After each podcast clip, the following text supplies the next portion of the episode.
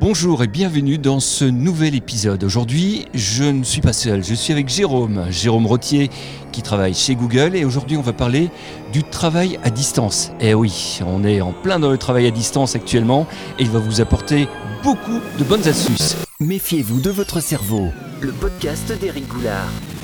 www.nonverbal.expert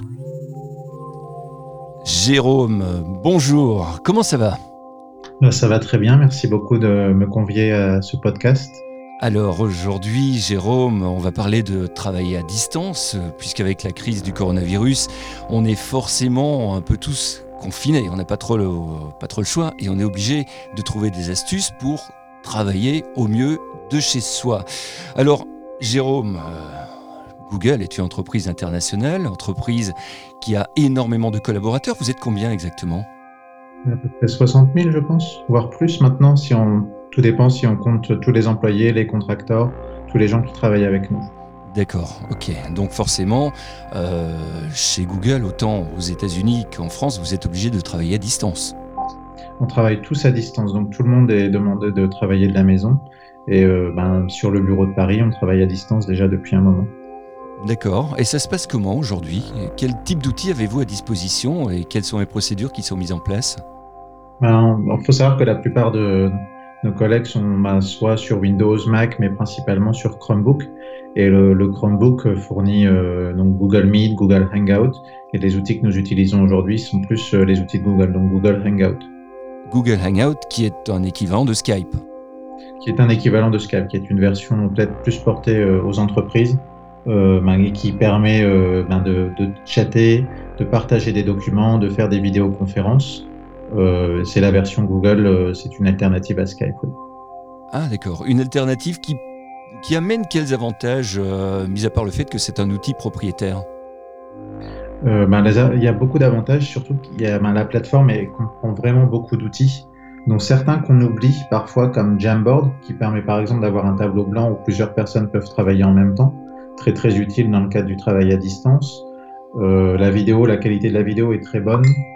Euh, et on peut aussi y intégrer les autres documents de Google. Donc tous les documents partagés peuvent être partagés dynamiquement. Et ça, ça vous permet d'avoir un travail très très collaboratif.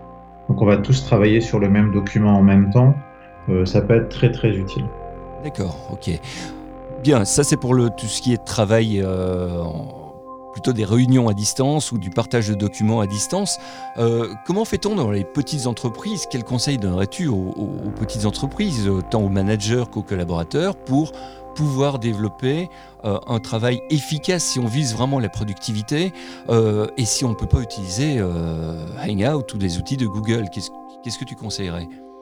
Il faut déjà donner, je pense, à chaque collaborateur la place qu'il a besoin pour travailler. Donc, bien sûr, il est à la maison, mais s'assurer qu'ils aient, les, outils nécessaires. Donc, euh, euh, les aider à avoir peut-être le meilleur écran, clavier, souris, euh, une bonne connexion réseau. Donc, peut-être les aider à être branchés en, au lieu d'être en Wi-Fi, rester en réseau, ce qui permettra, dans tout ce qui est communication vidéo, de, de bien être entendus et de s'assurer qu'ils puissent entendre correctement leurs autres collègues. C'est surtout donner la possibilité aux gens de travailler dans des conditions les meilleures possibles. Euh, quand tu dis rester en réseau, tu parles du câble, d'une connexion par câble, c'est ça? Oui, exactement. Donc l'idée, l'idée c'est d'éviter un petit peu ce ben, le Wi-Fi, c'est génial, c'est vrai qu'il n'y a rien à dire. Il faut se dire aussi que l'Internet, il est un petit peu plus, plus utilisé qu'avant. Ben, on a Netflix, par exemple, et YouTube, qui ont réduit leur bande passante par défaut. Euh, donc l'idée, c'est aussi de s'assurer que même quand on reçoit un bon signal chez soi, on n'est pas une perte euh, on n'a pas une perte de, débit. Et donc l'idée, c'est de rester câblé le plus possible, d'avoir un petit environnement où l'ordinateur euh, est câblé de bout en bout. Parce que si on utilise, on a, on a la chance en France d'avoir beaucoup d'utilisateurs de fibres. la fibre, c'est génial, mais dès qu'on se passe en Wi-Fi, on a une perte qui se produit très très très vite. Donc rester en réseau jusqu'au bout, ça peut avoir un impact très très important pour euh, aider tout le monde à travailler ensemble. Et pour les petites entreprises euh, qui n'ont pas forcément les moyens de, mettre en place euh, beaucoup d'outils pour leurs collaborateurs, parce que tout simplement, bah, ça coûte cher, il faut avoir la, capacité, même, même les connaissances informatiques pour mettre en place des outils à distance pour les utilisateurs. qu'est-ce qu'on peut utiliser comme, comme solution gratuite notamment, de manière à réduire les coûts au maximum? Bah, on, a, on a une version gratuite d'Hangout qui est déjà un bon point. Quand on utilise son compte Gmail, on utilise la même plateforme. Euh, la version professionnelle rajoute quelques options. Il y a Skype hein, qu'on peut bien sûr utiliser, ou il y a d'autres outils qui sont arrivés sur le marché ou qui sont un peu plus utilisés depuis les dernières semaines. Donc il y a Zoom qui est sorti récemment, il y en a d'autres. Ça, ça peut être un, premier point euh, qui peut être utile pour, les, pour que tout le monde puisse, euh, pour les petites entreprises puissent avoir des outils de fonctionnement à distance. Mais après, il y a un coût qui n'est pas je dirais que ce coût est facilement rentabilisé dans le cadre, euh, d'un travail à distance. Donc surtout ne pas lésigner sur avoir un bon outil. Et euh, j'inverserai plus la question dans le sens euh, comment faire pour avoir un outil performant. Et s'il y a un prix qui est, qui est lié, peut-être qu'un outil qui est peut-être facturé vous apportera probablement une, une, meilleure réponse et une meilleure collaboration. Il y a énormément de choses en ligne, hein, donc il suffit de regarder en ligne. Il y a eu énormément de, bah, de beaucoup de, ben, beaucoup de compagnies qui offraient déjà une telle plateforme euh, ont ouvert plus de fonctionnalités, ont ouvert la, la, plateforme principalement gratuite. Il y a aussi énormément de formations qui sont offertes euh, en ligne. Donc, euh, il suffit de, pareil, de regarder en ligne euh, pour les trouver, pour avoir quelques conseils sur comment travailler, comment une petite entreprise peut travailler ensemble.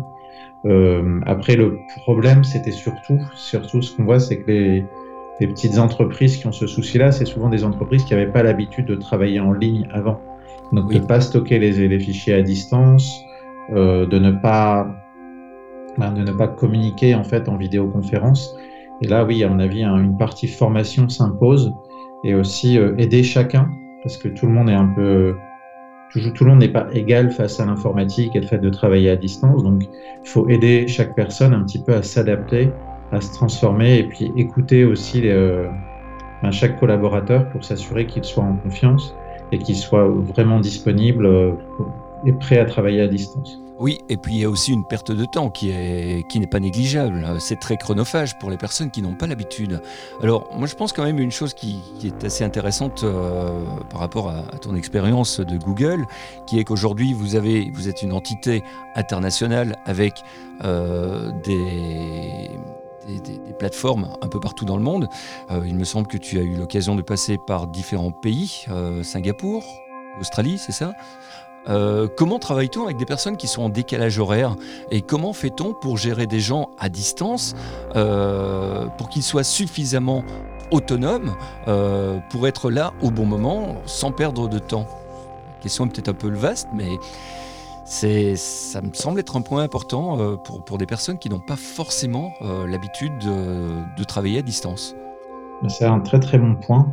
Euh, et euh, donc il y, a plusieurs choses à faire sur ça. Déjà, s'adapter un petit peu au niveau de son emploi du temps, euh, être un peu plus flexible, peut-être travailler un peu plus tôt ou un peu plus tard, et de temps en temps inverser la tendance. Donc si vous travaillez avec quelqu'un qui est de l'autre côté de la planète, une fois c'est son tour de, faire un point, et après c'est le tour de l'autre personne.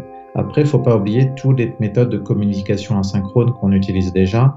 Donc ça veut dire un document partagé, ça marche très bien, un email, euh, ce genre de choses permet au fait de passer une information et par exemple d'ajouter un commentaire dans un document ça permettra d'envoyer une information sur une demande spécifique sans passer énormément de temps à écrire l'email. Donc souvent prendre un document partagé pour ce genre de communication, euh, ça marche très très bien avec des instructions claires pour chacun. Donc parfois un email qui explique un petit peu le besoin et le document partagé permet aux gens de remplir cette information sans envoyer un email, qui, peut parfois être laborieux parce qu'il y a toute une partie euh, mise en page, vérification de l'orthographe et autres. Ça peut prendre du temps. Le document partagé, que ce soit un, que ce soit un tableur, que ce soit un document euh, texte, c'est toujours très très utile pour récupérer ce genre d'informations et aussi comprendre un petit peu, euh, ben, là on est à, Paris est à 6 heures de New York, il faut prendre ça en compte et il faut, le garder en tête. Donc il faut se dire si on, à 9 heures du matin, on arrive et qu'on veut parler à son collègue de New York, eh ben on ne peut pas, on doit attendre quelques heures qu'il arrive.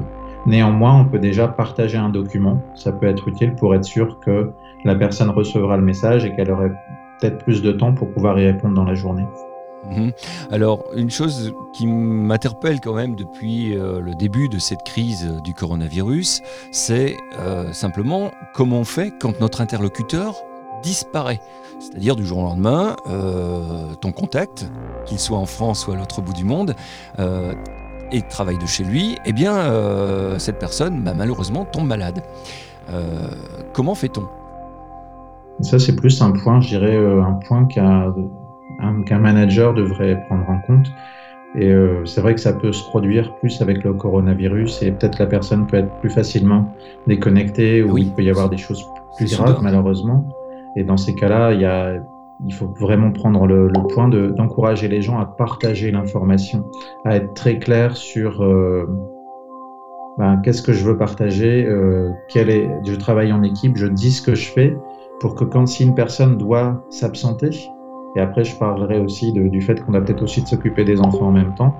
Euh, si une personne doit s'absenter, en fait, les autres personnes sont au courant de ce qui se passe et il n'y a pas besoin de faire un comment Il n'y a pas besoin de reprendre directement. Donc ça, c'est plus quelque chose qui change peut-être. Euh, si c'est pas le cas aujourd'hui, peut-être adapter la mentalité de l'entreprise pour surpartager l'information, pour savoir ce que fait chacun. Euh, bon, c'est vrai que c'est quand c'est un petit peu en, dernière minute, c'est un peu difficile. Après, il y a aussi de fantastiques outils, encore une fois, qui permettent de partager un petit peu ce que chacun fait. Euh, bon, il y en a énormément. Il y a des, il y a des solutions de Kanban. On peut utiliser un document de son choix. Mais l'idée, c'est de vraiment encourager les équipes à partager et à parler. Et quand on est justement en vidéo, c'est vrai qu'encore une fois, il faut y penser un peu à l'avance, mais c'est euh, c'est convaincre les gens et les, les, encourager à communiquer entre eux et surtout de façon informelle parce que tout, dès qu'on passe en mode formel avec des emails, ce genre de choses, ça prend énormément de temps. Oui. Et euh, une communication informelle va vraiment permettre déjà euh, ben, de partager plus d'informations plus vite. Et souvent, euh, il y a bon, y a plusieurs euh, plusieurs méthodes, mais souvent on se retrouve toujours avec un petit point de dernière minute qui en fait était extrêmement important pour tout le monde. Bah, un exemple, ce serait simplement, par exemple, dans un, même dans une réunion d'équipe, d'encourager chacun à parler. Donc, de faire un tour de table. Euh, il y a aussi des introvertis, des extravertis, donc il faut voir un petit peu qui va partager l'info ou pas, et faire un bon tour de table pour s'assurer que chacun puisse partager euh, sur quoi il travaille. C'est très très utile, euh, très très utile aussi. Après, quand la personne est, ben, est, absente, c'est vrai que c'est un point qui est peut-être plus facile quand on travaille à Google à gérer. C'est vraiment savoir où est son travail, quoi. Comment savoir exactement ce qu'il est en train de faire et encore une fois le, le communiquer de, la, de, façon la plus correcte possible. Euh, cette personne est absente, n'hésitez pas à revenir vers moi ou voyez avec telle personne en backup. Euh, il y a aussi simplement quand vous utilisez votre messagerie le système d'absence du bureau. Donc vous pouvez le mettre en place et dire ben, si euh, je suis absent jusqu'à telle date, contactez-moi ou contactez telle personne si vous avez le moindre problème. Donc il faut y penser un petit peu, euh, mais bon, ça peut se résoudre assez facilement en fait. Quitte parfois euh, passer au-delà des, règles de grammaire, d'orthographe, euh, de manière à gagner du temps. Parce que c'est vrai que par des emails, de toutes les communications euh, interpersonnelles. Certaines personnes ont simplement peur d'envoyer des messages ou prennent du temps, anormalement trop de temps pour vérifier la structure des messages, parce que simplement elles ont peur de laisser traîner des fautes, tant grammaticales qu'au niveau orthographique, et surtout si on s'adresse à un supérieur. C'est clair. Non, non, ça c'est très vrai. Sur une faute d'orthographe, en fait, on va se souvenir plus facilement de la faute d'orthographe que du message et passer en mode informel, que ce soit le chat, euh, que ce soit le téléphone, il hein, ne faut pas l'oublier, ça fonctionne encore très bien, euh, ou une, une, audio ou une, une, visioconférence permettra de résoudre ces problèmes assez vite. Et parfois, on n'a juste pas, pas envie de laisser des traces et pas de laisser un email, en fait, c'est juste ça aussi. Est-ce que vous avez déjà remarqué, euh, alors soit toi personnellement, soit peut-être avec tes collègues, euh, des process d'efficacité qui auraient été mis en place, mais qui seraient en fait contre-productifs. C'est-à-dire qu'à un moment donné, vous vous êtes dit ça, c'est intéressant, on a envie de, euh, on pourrait le mettre en place et puis on va gagner du temps, on va, on va être plus productif. Et en fin de compte, c'est l'inverse. En fait, il y a toujours pour moi, il y a toujours le côté lourdeur administrative qui peut arriver euh, par vague régulièrement. Donc, c'est-à-dire avoir trop de réunions, ça peut, c'est souvent, je pense qu'on va pouvoir euh, faire des choses plus vite, mais ça peut être assez contre-productif. Euh, laisser en fait les gens, euh, comment? Avoir vraiment quelque chose de très souple au niveau de dire sur, voilà sur quoi je travaille, alléger le plus possible le côté papier, le côté bureaucratique, parce que ça, c'est souvent ça qui prend le plus de travail. Et plusieurs fois, dans mon expérience à Google et d'autres, il y a eu des vagues comme ça où on a simplifié les process, où on a simplifié les méthodes de communication, et ça a aidé justement à, retrouver un, rythme beaucoup, beaucoup plus rapide. On peut le voir simplement dans une situation de crise comme aujourd'hui, où en fait, si on veut apporter une solution rapide, si la première chose c'est de devoir remplir des documents et d'expliquer ce qu'on fait, bah, on va perdre, on va, va peut-être le document ou même le projet sera même pas commencé quand la crise sera finie. Donc, il faut vraiment que les gens se sentent autonomes. Très très important de se sentir autonome, euh, s'assurer qu'il y a une flexibilité euh, dans le travail qu'ils peuvent offrir. Donc, si une personne a décidé qu'elle voulait travailler de 6 à 10 heures et puis de peut-être de 14h à 18h, bah, c'est peut-être une solution qui fonctionne pour elle, peut-être qu'elle est plus, productive comme ça, et l'aider justement dans cette approche. Donc surtout enlever tout ce qui est bureaucratie, ça peut être un point, euh, important. Les, meetings très importants aussi où il y a énormément de personnes, et ça c'est, je pense que toutes les entreprises euh, peuvent s'en rendre compte, quand il y a énormément de personnes dans la même salle, il n'y a pas toujours la productivité attendue. Donc on peut peut-être penser à, s'assurer que seules les personnes présentes soient là. Et surtout, quand s'il y a quelque chose à passer en tant qu'information et que la, réponse est fournie, elles ont le droit de quitter le meeting. Et si ce rendez-vous n'est pas important, elles peuvent quitter la salle, que ce soit une vraie salle ou une salle virtuelle. C'est quelque chose qui devrait pour moi être euh, rendu très clair en fait. Oui, mais sur une communication, tout à l'heure on parlait de Skype ou de Hangout, on peut mmh. quand même pas avoir de très grandes réunions, si? Bah, on a, Google a augmenté les débits justement pour, pour apporter plus de gens. Quand je dis pour moi une, une grande réunion, même 10 personnes, ça fait beaucoup. Hein. Souvent, oui, sur 10 personnes, sûr. il n'y en a que 3 qui sont vraiment utiles. Hein. Oui, effectivement. Oui, oui, absolument. Euh, un peu pour ça, oui. en fait. Il ne faut pas que les gens se sentent obligés de devoir aller à la réunion. Et c'est bien de, de, partager les notes après. Donc, avoir quelques notes. Simplement, il n'y a pas besoin d'un email formel. Hein. Ça peut être juste des, des résumés de ce qui a été discuté mmh. et euh, de partager avec les autres pour que la personne ne se sente pas obligée d'assister à cette réunion. Et qui prend les notes? Ah bah, Il faut bien décider ça au départ. Il y a toujours quelqu'un pour garder du temps, pour vérifier que le temps soit utilisé correctement. Il faut se mettre d'accord sur la personne à prendre le, les notes. Je recommande personnellement, s'il si y a quelqu'un qui est en train de faciliter le meeting, ça ne doit pas être la personne qui prend les notes. Euh, souvent, il y a toujours quelqu'un qui aime bien prendre les notes, hein, donc euh, ça peut être intéressant. Il faut les prendre aussi d'une façon euh, productive pour, que, ben, pour que les gens puissent aussi comprendre ce que c'est et que les notes soient pas trop longues et que ça soit ça soit pas trop difficile à, à mettre en page et envoyer ensuite. Mais il faut avoir quelqu'un de dédié pour se mettre d'accord en fait.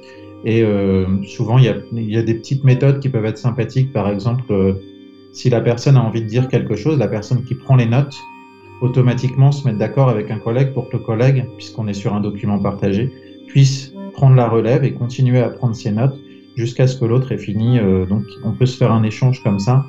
Et on peut simplement, même pendant un meeting, il peut y avoir un signal non verbal qui est juste de prendre un stylo dans sa main, de le lever pour que la personne comprenne que l'autre veut parler. Et donc, euh, s'il peut se, se, préparer à prendre les notes, ça fonctionne plutôt bien. Mmh. Donc, ça peut être une bonne chose. Après, peut-être le stylo, c'est difficile en vidéoconférence, mais il y a d'autres, il y a d'autres méthodes qui peuvent, euh, qui peuvent très bien marcher. Oui. Alors, il y a quand même un principe qui est intéressant euh, qu'on peut euh, utiliser dans les réunions tant virtuelles euh, qu'en présentiel, euh, quand la situation reviendra à la normale et que les gens se retrouveront de nouveau en réunion en face à face. Euh, concernant la prise de notes, il ne faut pas oublier une chose, c'est que c'est souvent ce qui a été noté euh, au cours de la réunion et qui sera envoyé ensuite aux participants qui sera retenu. Et je sais que certains managers utilisent cette technique-là pour finalement prendre une position dominante en réunion et surtout après la réunion. C'est-à-dire qu'ils prennent des notes soit eux-mêmes, soit ils demandent à leur assistant ou assistante euh, de prendre des notes qui seront, ces notes-là seront envoyées à l'ensemble des participants. Car, encore une fois, ce qui restera de la réunion, c'est ce qui aura été enregistré, sous-entendu consigné sous forme de notes et envoyé aux autres. Ça permet de finalement filtrer les informations, même s'il y a une décision collégiale et que tout le monde est bien d'accord par rapport euh, aux, décisions qui ont été prises ou aux éléments qui ont été discutés dans, la réunion.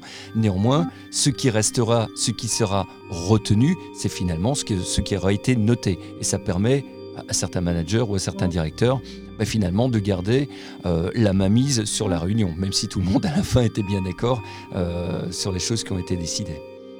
C'est un très bon point et tout le monde n'est pas 100%, euh, ben, je veux dire, sur disponible quand il assiste à une réunion. On peut penser à autre chose.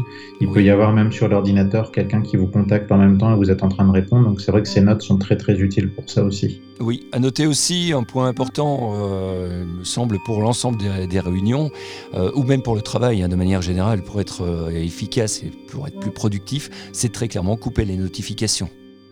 Que ce soit les notifications du smartphone. et c'est de plus en plus difficile à faire. Donc plus vous allez utiliser d'outils, euh, même euh, plus tôt, on a entendu des pings sur Facebook ou autres euh, qui peuvent arriver. C'est de plus en plus difficile. Donc oui, essayez de, de, vous concentrer sur un seul outil. Ouais. Et il y a des téléphones où ben, certains modèles, il suffit de retourner le téléphone pour qu'il se mette en mode ne pas déranger. Donc c'est un geste très simple qui prend même pas une seconde et ça vous permet de pas recevoir un coup de fil ou autre chose. Donc il faudra bien sûr réactiver le téléphone ensuite, mais ça peut aussi aider pour éviter de se de se distraire. Oui. Euh, j'ai eu l'occasion d'organiser de nombreuses euh, formations en vidéoconférence, euh, c'est-à-dire que j'ai bien le participant, la personne coachée formée en face de moi en webcam. Donc on utilise dans ce cas-là forcément la, communication visuel, on se voit comme, comme dans une réunion virtuelle et on partage des écrans. Et dans certains cas, je me suis rendu compte que c'était parfois intéressant de couper la caméra. Euh, parce qu'en fait, quand on est face à la personne, qu'on voit la personne, euh, tant dans une réunion que dans une formation, eh bien on a une partie de notre énergie, une partie de notre, de notre attention. Euh, qui est focalisée sur la personne et on se concentre moins sur le message et sur le contenu du message. Alors que au contraire, quand on est au téléphone euh, et qu'on n'a que la voix, on peut mieux se concentrer sur le message, on fait moins attention à son apparence, on fait moins attention à tous ces petits gestes qui pourraient être analysés par les autres, euh, et au final, on va mieux se concentrer sur le travail, on pourrait gagner en productivité. Qu'est-ce que tu en penses? C'est une très bonne idée, mais avec l'idée quand même de se voir au début. Oui. Juste pouvoir savoir à qui on parle, et parfois même quand on voit les gens en vrai plus tard, on se dit bah tiens je te voyais plus grand ou plus petit oui bien sûr. Euh, bien sûr je parlais il y, a, juste... côté social en plus. Oui bien sûr mais là je parlais juste pour gagner en efficacité en productivité parce que encore une fois si on est chez soi on est dans un environnement qui n'est pas l'environnement de travail parfois avec des collaborateurs qui n'ont pas du bureau pour travailler et ils sont bah, chez eux avec leurs enfants et dans finalement un environnement qui n'est pas un environnement de travail mais un environnement euh, de loisirs, l'environnement familial. Et euh, je pense qu'il y a beaucoup de sources euh, de perturbations. En plus, comme on le disait juste avant, les notifications qui vont venir perturber l'attention et tout un tas d'autres choses qui vont finalement impacter la productivité et donc forcément la gestion du temps. Bah, sinon, ça reste, un, ça reste un très bon point, surtout pour, ben, pour. Il y a aussi le point de s'assurer que le message passe bien, et encore une fois, on peut avoir des soucis de bande passante. Donc, si on n'a pas besoin de partager la vidéo, ça peut aider sur un point de vue technique, ça assure que la voix passe mieux. Ça peut être un, un point à considérer.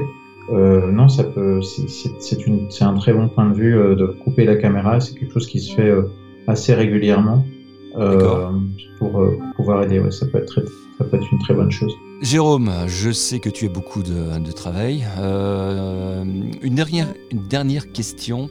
Par rapport à l'utilisation du matériel informatique, parce que c'est très clairement la base du travail à distance, comment fait-on? Quels seraient tes conseils pour être le moins fatigué possible? C'est-à-dire vraiment euh, pour, réduire la fatigue euh, au quotidien. Parce qu'il y a les yeux, il y a le dos, il y a la position, il y a, plein de choses. Quelles seraient les astuces que tu donnerais euh, pour, pour, réduire la fatigue? Ah, Déjà, il y a le. Comme on fait souvent au travail ou autre chose, régulièrement prendre des pauses. Parce qu'on est souvent quand on est très motivé dans le travail et qu'on est tout seul, ben, on n'a personne pour nous encourager à prendre des pauses. oui. Euh, prendre des pauses pour se détendre, pour s'étirer, ça peut être très important parce qu'on a toujours le stress qui s'accumule au, au, fil de la journée. Donc ça peut expliquer oui. pourquoi euh, vous avez mal au bras ou au dos après une longue journée de télétravail. Euh, avoir les, les, équipements qui vont bien, donc bien régler euh, bien sûr la chaise, le bureau, euh, rien de, enfin, les, les, équipements bureautiques que vous avez. si possible, avoir un vrai écran, ça peut être utile parce que le portable toute la journée, ça peut être compliqué. Oui. Avoir une, bah, pareil, une bonne souris, un bon clavier, un bon environnement. Un autre truc, qui, un autre conseil qui bah, peut-être ferait pas énormément de différence pour certaines personnes, c'est de s'assurer qu'on soit derrière un, bah, que derrière nous, il y a juste un mur et personne d'autre, parce qu'au fil de la journée, si il y a des choses qui passent ou des gens qui passent derrière, et eh ben ça, ça cumule un stress en fait. Donc ça peut être utile de vraiment s'assurer qu'il n'y ait personne qui passe derrière vous régulièrement. Ça peut être un point euh, important. Et aussi jouer sur la lumière. Donc euh, être dans un environnement où la lumière va pas jouer sur la journée. Donc peut-être que vous arrivez le matin, vous commencez votre journée et la lumière est, euh, est OK. Et puis au fil de la journée, progressivement, ça commence, l'écran peut-être commence à, la, luminosité est pas aussi bonne, le soleil tape sur l'écran, c'est plus difficile de lire. Donc pensez bien ça. On se retrouve un peu peut-être isolé dans un coin du bureau, quitte à avoir une lumière artificielle pour avoir quelque chose de propre, euh, ne serait-ce que pour rester visible pour les autres. Mais tous ces petits points sont importants et bien, bien s'écouter, bien penser à, ben, ne serait-ce que bah, faire attention au poignet pour pas avoir trop mal au, trop mal au poignet à la fin du, à la fin de la journée et pas lésigner sur avoir un bon, euh, un bon outil, avoir un bon support, donc un, un bon écran, euh, tout ce qu'il faut au niveau matériel. Hein, c'est c'est pas une dépense, ça reste un très bon investissement pour rester productif. Et euh, le télétravail, ça veut pas dire non plus travailler 24 heures. Donc pensez bien à prendre des pauses, la pause déjeuner, euh, profitez-en quelque... ben, profitez-en pour faire la pause à des heures fixes avec, le, avec la famille. Ça peut être une chance qu'on a en télétravail. Et ça, ça va vraiment, vraiment aider. Oui. Alors j'aimerais rajouter une chose. Je travaille euh, donc euh, en télétravail maintenant depuis 12 ans, un peu plus. et je travaille tout le temps sur écran euh, noir, c'est-à-dire que je suis en inversion d'écran, euh, en inversion de, de, couleur, euh, y compris même sur les navigateurs. C'est le, fameux dark mode qu'on va retrouver sur les navigateurs, mais également sur, sur le PC, tout ça en Windows. Et je me suis rendu compte que quand je partage mon écran via Skype ou Google Hangout, eh bien là, je suis obligé de changer la couleur de mon écran et de revenir sur un écran blanc, tout simplement parce que le partage d'écran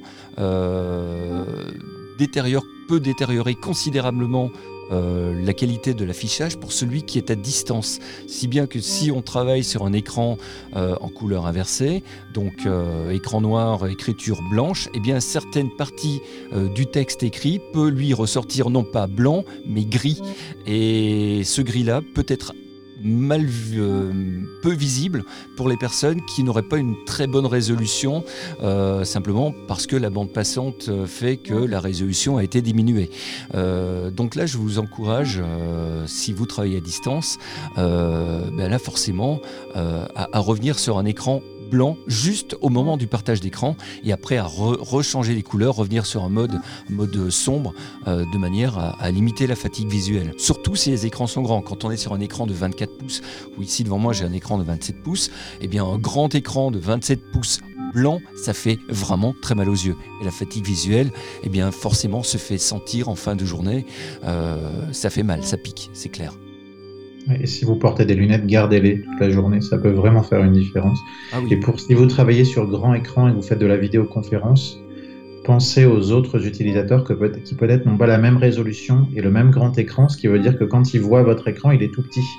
Ah là où revoyez, revenez peut-être sur si vous êtes sur un portable qui est branché sur un grand écran, revenez sur un écran de portable classique pour s'assurer que la communication soit assez bonne. Ça vous évitera de devoir jouer sur euh, le pourcentage de ben, peut-être augmenter la résolution ou autre euh, sur l'écran et ça vous, ça vous apportera une expérience beaucoup plus naturelle pour la personne qui est de l'autre côté.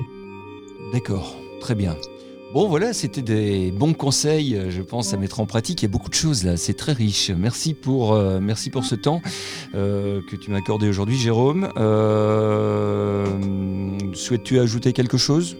Non, ben, bon courage à tous les gens qui sont en confinement et aussi euh, ben, tous les gens qui travaillent, qui sont dans les hôpitaux, qui sont aussi beaucoup plus utile parfois sur certains points. Mais c'est très difficile pour tout le monde, donc bon courage à tous. Effectivement. Très bien, merci beaucoup. Bonne journée Jérôme. Pour nous, on se retrouve pour un prochain épisode. À très bientôt. Attention, parler avec Eric comporte des risques. Vous pourriez ne plus jamais voir le monde comme avant.